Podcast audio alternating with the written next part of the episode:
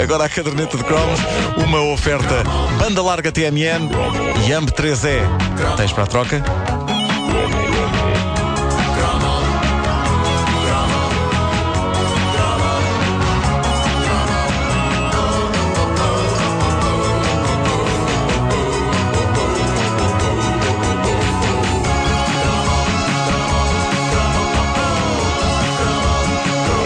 Gosto de receber cartas, cartas no sentido tradicional. Ah, gosto, ah, gosto. E gosto. Há pessoas. Ah, e gosto. põe sempre Há- lá, ando. sim, Ah, sim. gosto. Há pessoas da rádio que fazem. E gosto de gosto. receber cartas.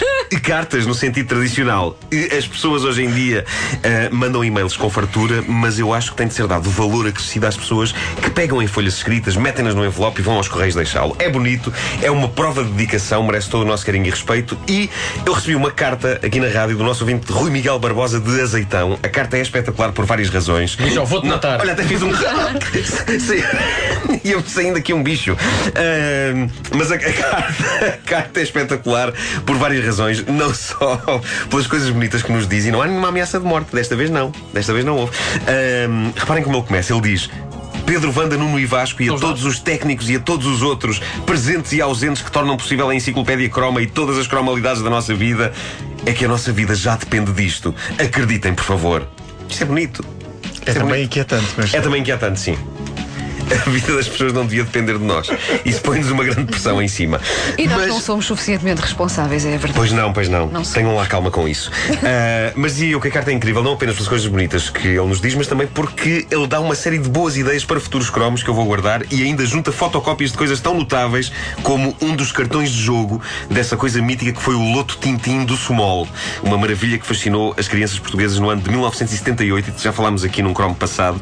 Os cartões de jogo saíam na revista Tintim e as peças para jogarmos eram as caricas do Sumol. E andava toda a gente a colecionar caricas com personagens da revista Tintim e eu hei de falar com detalhe neste loto, com a ajuda dos dados incríveis que o Rui me fornece, mas hoje quero aproveitar outra ideia dele. De facto, eu acho que se impunha fazer o cromo de uma das figuras mais lendárias do nosso cotidiano na era croma, o polícia sinaleiro. Eu sou fã de polícias sinaleiros. Eu sempre lhes louvei a coragem. E por coragem, eu não quero dizer o facto de estarem no meio da estrada a controlar o movimento dos carros, capazes de levarem com um carro em cima ou de irem à loucura com o trânsito. Eu sempre lhes louvei a coragem, acima de tudo, de estarem em locais tão expostos com o chapéu daqueles na cabeça. A brancura daquele capacete, aquilo era fascinante. Em dias de sol, aquilo ficava tão reluzente que uma pessoa quase podia cegar a olhar para lá. E não era só o capacete, eram as luvinhas. Tinham luvinhas, lembram-se disto? Eu nunca percebi bem porque é que os desgraçados dos polícias sinaleiros eram brindados com o tipo de acessório que lhes dá um ar pimpão em vez do ar sério e autoritário das normais fardas policiais.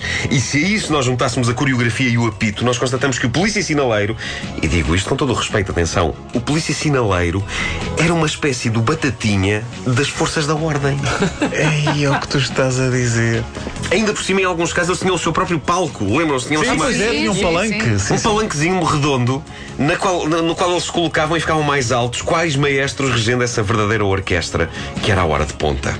Como diz o nosso ouvinte Rui, bem vistas as coisas, o polícia sinaleiro era o que de mais próximo poderíamos ter do polícia amigo e simpático. Aquela autoridade não passava multas a ninguém, o que hoje em dia dava um jeitão. Excesso de velocidade não podia, porque ele estava sempre nos locais mais engarrafados das cidades, impossíveis de andar quanto mais em excesso. Multas de mau parqueamento também não, o homem só saía dali para casa. E multas de telemóvel muito menos, porque esses ainda não existiam. Como quase tudo era perfeito, diz o Rui.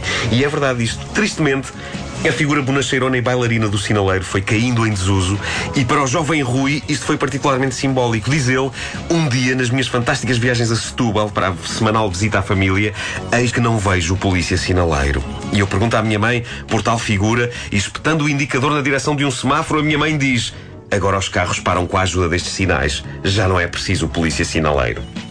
E Sabem que eu, eu gosto de acreditar que à noite polícias sinaleiros tristes e frustrados juntam-se de capacete branco na cabeça e taco de beisebol na mão para vandalizar semáforos. em vingança! Em vingança! Se não o fazem, eles agradecem agora a ideia. Tiraste o meu ganha-pão! E gosto de imaginar também que, num caso ou noutro, isto chegou a um extremo. E um dia, um desgraçado de um polícia sinaleiro chega à casa e a mulher está na cama com o semáforo. Está na cama com o semáforo. E ela diz: Ai, querido, tens de compreender. É o sinal dos tempos. E ele, mas, mas, mas, querido, e o semáforo? Pi, pi, pi. Que em linguagem de semáforo significa, obviamente, vamos todos conversar como pessoas adultas. Não, ela desculpa-se. Ah, pá, o semáforo deu-me luz verde. e eu avancei. Mas gosto da ideia do semáforo ser um Bem visto. sinal dos tempos. Bem vi. Sim, Hã? sim, sim, sim. Olha, não tinha pensado nisso. Palmeirinho, tu descobres a poesia que há em mim. Foi bonito agora também. O Rui diz que depois do dia em que deixou de ver o clássico sinaleiro da zona, algo na cabeça dele começava a fazer sentido. Um dia. O homem será substituído pelas máquinas. O polícia sinaleiro fez parte das nossas vidas, era quase como um herói de BD para nós, filhos dos anos 70 e 80. E na escola, não sei se se lembram disto, Wanda, tu lembras-te, havia uma canção dedicada a esta tão nobre profissão. Canção que irei interpretar ao piano numa versão dramática e intimista. Quase uma, uma elegia ao sinaleiro. Mas qual piano? Dizem vocês, não vejo nenhum neste estúdio. Eu respondo, tenho um aqui na máquina. Portanto, o original era Olha a polícia, olha a polícia, Deixa- não era? era, era, essa? era, era. Olha a polícia. Vou- vou aqui encontrar o piano. Vou- Mas não sei o resto da letra. Como é que é? Eu sei, eu sei o resto da letra peraí.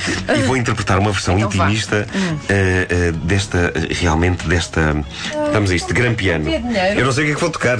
Vá, tu trocaste o meu pianinho pelo teu boneco. Ok.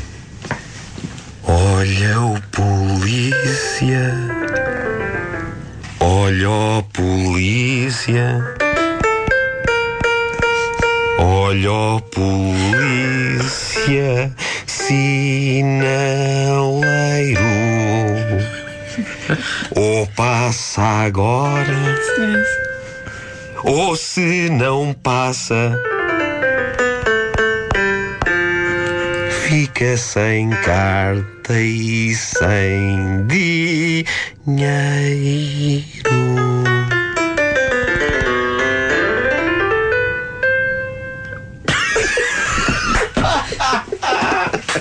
Eu sabia que tinha dinheiro. Olha, e em todas as terras, ainda hoje há um polícia sinaleiro. Sabes em que situação? Onde? Quando há um acidente, ainda há pouco tempo Ah, aconteceu ao pé da minha casa. Não! Há sempre alguém opa, que se foi orientar o trânsito. A caderneta de cromos é uma oferta banda larga TMN e MP3E, tens para a troca.